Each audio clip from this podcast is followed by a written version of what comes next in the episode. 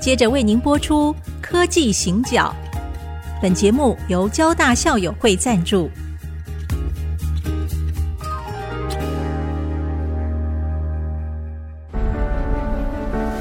从区域情势、产业变迁到文化体验，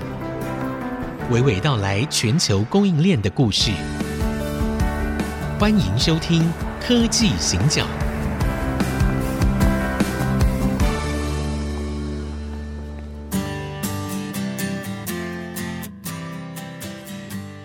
这里是 IC 之音主客广播 FM 九七点五，欢迎收听《科技行脚》。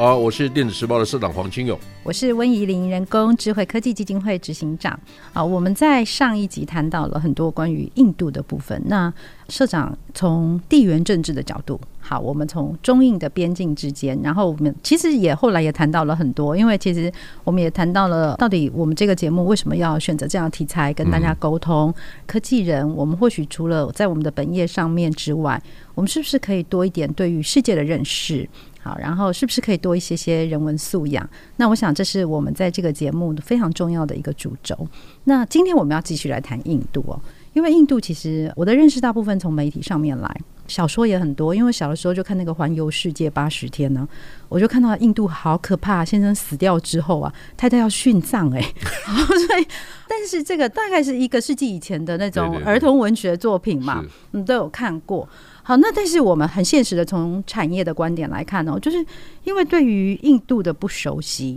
所以以至于我们通常认识的印度，它都是在媒体上。那当然，社长跟我们不一样，您对于印度非常了解嘛？总统认证的台湾的印度专家哦。那我想，特别是在现在这个时间点哦，美中贸易战之后，整个断裂之后，就是我们那个全球化的长链它断了之后，印度会显得好像是更加的重要哦。但是我们所看到的是这样哦，微创直通它发生了一些员工的那个暴动跟围场的事件。好，那很不巧的是，也就在上个月，就是二零二一年的十二月的时候，那在红海印度的厂区也出现了部分厂区的骚动啊。好，那当然，印度我们都知道，它水电的基础建设其实始终到现在还是个问题。我们真的要去印度吗？如果不去印度会怎样？呃，我在很多年前哈、读过一本报告，那个报告是 McKinsey 的 Quarterly Report，它是每一季哈、麦肯锡会把全世界的关键趋势汇整成一本报告。那我有收到他们的正月，所以我有时间我就读。结果有一位先生呢、叫 Kim Kwang Lo 金光鲁先生，他是 LG 的印度总经理，他接受一个专访，韩韩国人，哦韩国人，嗯，他写的很长，但大家可能不知道，那个大概在十三四年前，十三四年前的时候，LG 的电视机、电冰箱、洗衣机在印度的市占率是第一名的。哦，对，因为他们洗衣机的设计跟日本不一样，所以在印度卖的特别好。啊对，哦是然后听说他的洗衣机还可以洗地瓜，哇，这么厉害！哦 是因为印度的水不够等等，还有很多条件，他他做了很多不同的考虑哈。我们先不谈细节哈，我只是说金光鲁先生他因为非常成功，所以他在 LG 退休以后，马上被印度最大的消费电子公司请去当 CEO。嗯好，那是不容易哦。不容易。然后他在当 CEO 的时候，接受那个麦肯锡的专访，他讲了几句话。他说：“印度是一个什么样的国家？印度是一块看起来非常可口的蛋糕，但是咬下去都是沙子，所以你要带着筛子去。哦啊，是”第二个，他说印度人呢、哈，非常复杂，非常多元，种对，族的关很系嗯多，很多问题哈、那日本人呢，就来测一下水温，他说太烫了，哦就对回 去了。啊是他说我是韩国人，我是全家斜倒西右，哦，全部到印度来。他在印度待了超过十年，才当总经理。好，是所以他是把他的生命跟他的工作做了相当程度的连结。所以你要了解一个这么复杂的国家，我不敢说我是印度专家，虽然你赞美我，总统也赞美哎我，，是总统赞 美，我引用他的话，是没问题哈。我自己很了解，我是电子时报社长哎、是啊，那我做印度专家到底要干嘛？我也不是正大外交系的教授，我也不是政府官员，我去研究这个，我也不是智库，我不是政府的智库，是嗯哦我说这能干嘛？你要成为个专家哈，你要付出的代价，如果你只是那个读三篇文章就自称为专家的人哈，那我可以的，我还读了不止三篇。是好，有一次我跟我们前总统马总统，我有机会跟他对话的时候啊，我就跟他说：“我说报告总统，我不是印度专家。”好，然后他去韩国的时候，我说：“你去韩国怎么没找我？”哦，我见李总统了哈，是，我记得他是一天就回来了哈。李李明李明博吧，对，啊李明明博嘿是李他说他明去博见李明博，因为那时候两个都是市长嘛。嗯，我一天就回来，所以就没有特别找你哈。我说马轩，你大概不知道我会讲韩国话哦。其实然后你是韩国专家，对，我跟他说我对韩国的了解是印度的十倍，那他很惊讶。那我为什么跟大家讲这个事情？我们台湾从来没有去培养区域专家过。我们的日本专家是谁？我希望我们有一个人是美国专家，是欧洲的专家，是印度专家、非洲专家。我们有问题，它不是技术性的问题，它有社会性的问题。所以我先回答你，好，就是说是我们去理解印度的时候，为什么上一集节目里面，嗯，大家如果觉得我们讲的还不错，你可以回到我们的网页去找嗯找相关的资料，好，就是因为它是一系列的概念，是就是中印边界影响了今天，嗯，好，所以我会跟大家讲说，哎，中国在把青藏铁路要延伸到加德满都这件事情，是印度很在意，好，那中国跟尼泊尔的边界谈判已经当了，已经签约了，是好，签字了，是所以中国跟尼泊尔关系还很不错，是好，那从另外一个角度看，对印度来讲就是很大的压力。还有呢，一九六一年中印边界的战争，好、其实嗯是我所了解是印度人先发动的，但是呢，打赢的是中国，印度人也承认。哦，所以因为印度人死了一两千个人，是我是如果没记错，大概是是这本书里面这样写的哈。是好，那问题来了，印度人认为这是国耻，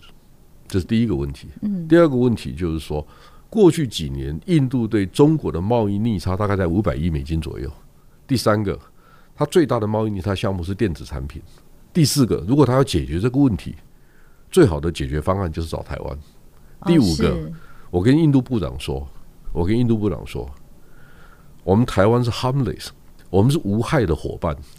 好，是无害，哎，无害 harmless。好，是我说什么意思呢？你做一个手机，如果需要一百颗零件，你会做八颗，那你九十二颗跟我买；你会做八十五颗，只要跟我买十五颗就好了。你不会的，通通找我。是我们台湾人就是帮全世界做配套的。哦好是所以呢，第二个我就告诉那个印度的部长，我有见到部长，信产部的部长，我就跟部长说，哎，如果有一家公司叫 Samsung，一家公司叫伟创、人保、广达都可以哈，嗯哼那你会选哪一家？他说我当然选 Samsung。我说哦，报告部长，你选错了。他说为什么？我说 Samsung 是 vertical integration，它上下游都有，它只需要你的工人。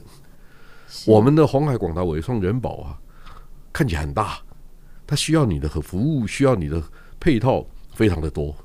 你才有利益，才有价值啊。是你找一个有整套解决方案的，到底要干嘛？我说你根本找错对象。哦是哎不是吗？好互相需要嘛，是我们在产业上是这样互补的，互补，所以我就跟他讲说，报告部长，你要从不同的角度思考这个问题。是好，那最后一个我就告诉他说，如果你有那么大的贸易逆差，第二个，我们台湾人有没有可能派一万个人、三万人、五万人到印度来打工呢？不可能，我们来十个就不错了。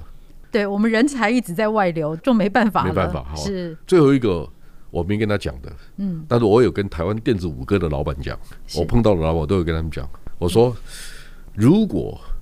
你协助印度把电子工业的供应链建立起来，呃，你有没有办法在十年之内真的把印度人管好？这是管理的问题。哎是嗯他说很难，我说对吗？印度之旅哈，就是英英国殖民时代的三大经典著作之一。是好，待会缅甸之旅、有印度之旅哈，《印度之旅》这本书里面提到，啊他说我们英国人管印度管了两三百年，印度还是印度人的印度。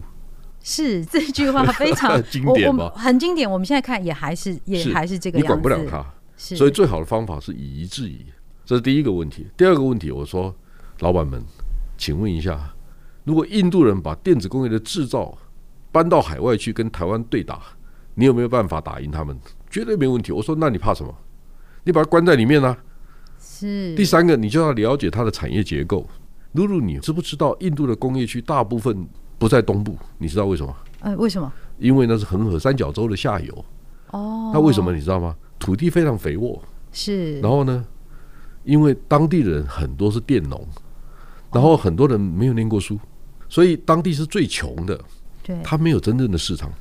是印度的最好的市场在西部、北部跟南部，哦，西部、北部跟跟东南南部 OK，好，哦所以你从这三个角度去看嗯，它的工厂，因为印度是一个内向型的产业结构，是所以呢，印度的工业都集中在三个地方，是人口密集的地方。它不在人口密集的加尔各答附近，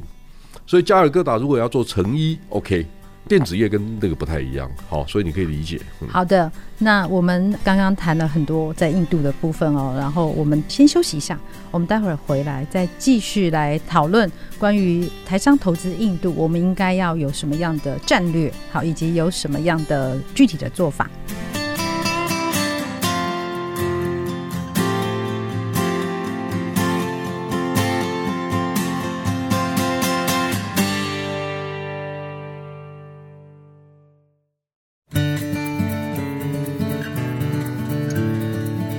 欢迎回到 IC 之音主科广播 FM 九七点五，欢迎大家回到科技行脚。哎，我是电子时报的社长黄清哦，其实我很高兴哈，嗯，呃，温怡你来跟我一起主持这个哎，节对目，。社长帮我介绍了。对，大家好，我是文 怡。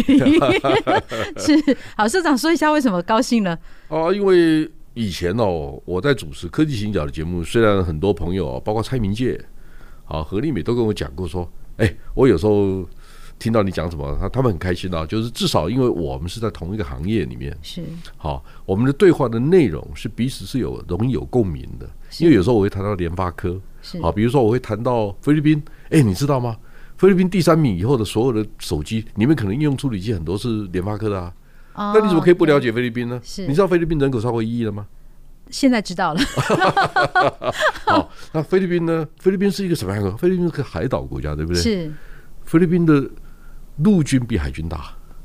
哎，为什么？为什么？因为内部不稳定啊，哦，你明白吗？所以我们们要去理解每个国家其实它是很不一样的。是所以我们谈到印度，嗯，我们怎么去理解呢？是我们其实，在上一段节目，我我不晓得大家听起来感觉怎么样，但是我听起来，我觉得我们开始对于印度的轮廓开始有一个比较清楚的看见。在我们在写文章的时候，我们说这个叫后描。好，嗯就是比较厚实的进去描述一个地方，可能大家刚刚都有听到，我们已经是第二次谈到印度了，但是实际上呢，在那个《Digitimes》电子时报还有很多篇社长写的关于印度。好，它相关的包括有谈过的中印边界的问题，然后它的整个产业的概况，甚至于它里面有一些文化上面的一些因素、种族上面的因素。好，在《Digitimes》电子时报的社长的专栏里面其实都有，所以如果大家有兴趣的话，也可以在听完我们的节目之后，再把它找出来，仔细的来读一读。好，那我们还是要回到印度来哦。我想，其实我们对于印度有一个很重要的想象是。它可以取代中国。嗯，好，那其实我也去年十二月，就是上个月哦，刚出了一本书嘛。好，那主要是在谈那个比较科普的总体经济哦。所以我们在里面有研究到一个，就是中国它是世界工厂，然后它在锻炼之后，大家就会开始找世界工厂的继承者们。好，那这个继承者们是因为其实很难有任何一个国家可以立刻完全的去取代掉中国，所以我们现在看到继承者们大概有四个国家，这个是美国战略与国际研究中心他们智库的一个报告，越南好，然后印尼、印度跟孟加拉。好，那我们里面其实大家赋予众望，当然都是印度，因为它的人口基本上跟中国其实是相差不多的。好，所以我们总是会觉得，哎，那它是不是有很多的人口红利？好，那这件事情也非常有意思哦。就是另外一个知名的智库叫那个 Peterson 国际经济研究中心，他说，其实印度的人口虽然多，但是它并没有变成红利。就是它在制造业这个部分，它外销的产品跟它的人口啊，其实是不成比例的。好，那当然就有很多种说法，就是说是不是因为印度人哈，他可能工作的习惯跟越南跟中国啊是不一样的。我不晓得社长怎么看这件事情。在我们上半段，我们其实有提到印度的一些重要性。那我们再往后看一点点，假设印度崛起，偶尔印度不崛起，它对于整个世界的产业版图有可能会产生的影响是哪一些？我先回到你在上一段节目里面问的哈，你谈到伟创跟红海在那边落脚的时候都碰到一些问题哈。感觉有点危险。哎啊，我是觉得先不要这样想哈，是就是说全球布局这一件事情，我们很难避免。嗯好，就是我们也必须在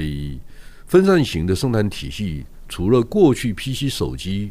这个时代慢慢结束了，不能说结束了哈，它比较平稳的哈是。然后呢，下一个阶段最好的市场可能是物联网，可能是电动车、未来车，那这个就会有在地化的问题。是好，我想我有一次听到那个联电荣誉副董事长薛明志，好，我跟薛明志也很熟。那有一次他很清楚的讲了这些事情，就是说一定是个分散型的生产体系。他甚至谈到说，一个五百万人口的国家都可能会发展电动车，因为它会有500万在人地口，因为哦汽车、汽车是两个行业，是一个是制造业，一个是服务业。是》，因为以后的车联网，它会有很多在地的服务，然后大家开始想象一下，台湾的电动车的市场，它里面有一个频道的节目就叫《IC 之音科技行脚 是非常好。我。们自助一下啊对我们好置入需要 的，啊，说我为什么跟大家讲这个事情呢？我们到了印度去以后，印度的工厂制造，它可能都会印度人自己做、哦。台湾人要知道怎么卖 solution 给他们，卖解决方案。现在去的红海、广达、人保、伟创这些公司呢，基本上是因为国际级的大客户的要求。好，这是第一个问题，我们不得不去，因为人家要我们去。好，但我认为这个阶段可能是一个过渡的阶段，因为长期而言，我们不可能一直靠着大量生产，好，只做手机、只做电脑就可以过日子，或者我们继续做也可以啦，因为我们有一些优势是别人没有的。你知道哪些优势吗？除了系统整合的解决方案之外，还有一个就是我们的资金成本比人家低，我们很有钱，是非常重要。我们这的是外汇命脉嗯存底很高，是然后我们的利息都不高，所以我们的资金成本在这些新兴国家里面，我们是非常有利的。所以这个很适合做大量生产的国家所拥有的优势，我们比韩国更有利。韩国的社会成本，它的利息成本可能都是我们的一倍以上，那印度可能是四倍、五倍以上。哇，所以大家去想象一下，当一个就是说我们的毛利虽然不高，也许我们的 net 纯利只有两个 percent，但如果周转率是五倍呢？是嗯那那就不一样了哈，完全不同所以先企业的问题，我们先不要去谈它个别企业经营的差异，是我们要谈的是说，我们看到红海跟伟创在印度它的工厂出现问题这件事情谈起，跟是我们的经验之间的对比。好，那一定我告诉你哈。我去过印度电子公司的工厂，还在工厂里面也吃过饭，吃便当吗？吃有点像自助餐，哦，好好、就是工厂里面的餐。当然，我是是跟跟总经理、董事长一起吃啊了哈。应该有点不一样哈，跟一般的员工应该呃也许啦， 哈，但是还是工厂里面的嘛，哈是。那我的问题不是这个，真的红海的工厂出问题以后，当天我就打电话给红海董事长刘阳伟，哦，我是有跟他通话，是是好，我说样，那个到底怎么回事？他说哦，哎呀，秦勇啊，三十年前我们刚到大陆的时候，我们的工厂没有问题吗？啊，这是第一个问题。第二个问题就是说，哎，我工厂里面的工人可能有四川帮、湖南帮、河北帮，不太一样哎，我怎么管理啊？这第三个，印度的工会是很强的，一出事他们只是找找理由啊，找理由找茬，就开始跟我们要求这个要求是。那我问你嘛，二三十年前我们没有面对过吗？我们也很有经验呐、啊那你认为伟创不懂吗？大家都懂一点哈，只是说是我的问题是，印度政府介入的态度是正面、积极还是消极的？嗯，政好府的态度这个很是重要哈是，因为印度有一个 PLI 的计划，就是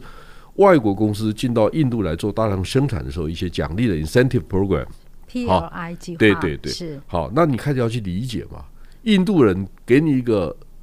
诱因，就我到你到印度投资市场，我给你什么好处？但印度如果政府不积极介入啊，他也做不了这个事情，你知道我意思吗？因为台湾人哈，就是我在上一段节目讲的，再给你二十年，你管得了印度人吗？